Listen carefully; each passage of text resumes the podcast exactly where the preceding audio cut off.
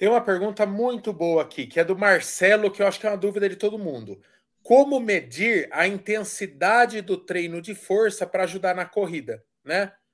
Qu quanto de peso, né? Que é, tem que fazer muita força, tem que fazer pouca força, é muita repetição com baixa carga e tal. É, aí ele pergunta: pode ir até a falha, né? Esse é um termo.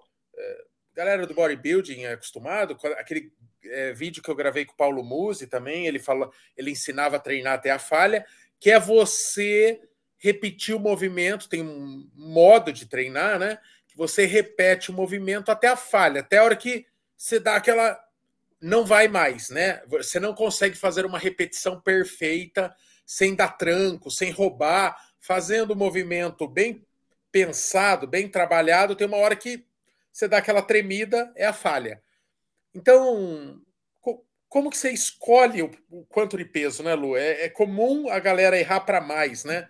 É, é, os meninos e as meninas quererem ser mais fortes do que são, ou puxar muito peso, enfim, quanto de peso? Como que a gente sabe sozinho ali? Qual que é o nome dele, Marcelo? Marcelo HPC. Marcelo, tem exercícios que a gente consegue fazer isso facilmente. Outros eu deixo sempre na subjetividade, você vai fazer uma você vai fazer uma pergunta muito simples para você. Eu acho que de forma geral até, até tio Michael. Então, por exemplo, vamos pegar os exercícios básicos que a gente consegue é, mensurar melhor a carga, que é o agachamento e o levantamento terra. Esses dois exercícios são exercícios básicos que a gente consegue mensurar essa carga e é, progredir com ela mais facilmente. Uma pessoa treinada com exercício de força, naturalmente ela vai conseguir fazer bem um a três movimentos com peso corporal na barra. Então, eu vou fazer agachamento. Se essa pessoa tem uma boa força muscular, eu peso 72 quilos, 73 quilos, na soma do peso que eu coloco em cima de mim, eu consigo fazer de um a três movimentos bem com 73 quilos. No terra, a mesma coisa, só que no terra a gente consegue até levantar mais peso facilmente em relação ao agachamento é, tradicional, o back squat, o agachamento dorsal que a gente conhece. Se você consegue fazer esses dois exercícios e levanta o peso do seu corpo na barra, né, somados o tudo que você coloca ali na barra, você é uma pessoa que tem uma boa força muscular.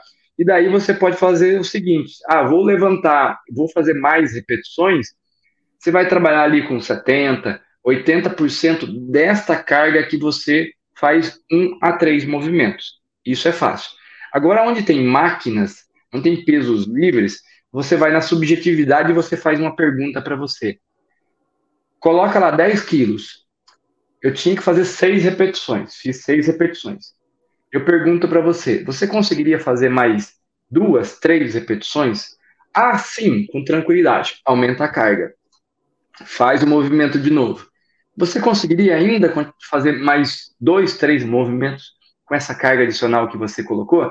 Ah, sim. Então pode ir aumentando. A cada vez que você responder positivamente que você conseguiria fazer mais dois ou três movimentos, você pode ir adicionando carga. Quando você chegar, fiz seis repetições com 12 quilos, ah, agora eu acho que mais dois movimentos eu não faria. Então você achou uma carga ótima para seis repetições. E dessa forma você pode é, fazer em todos os exercícios.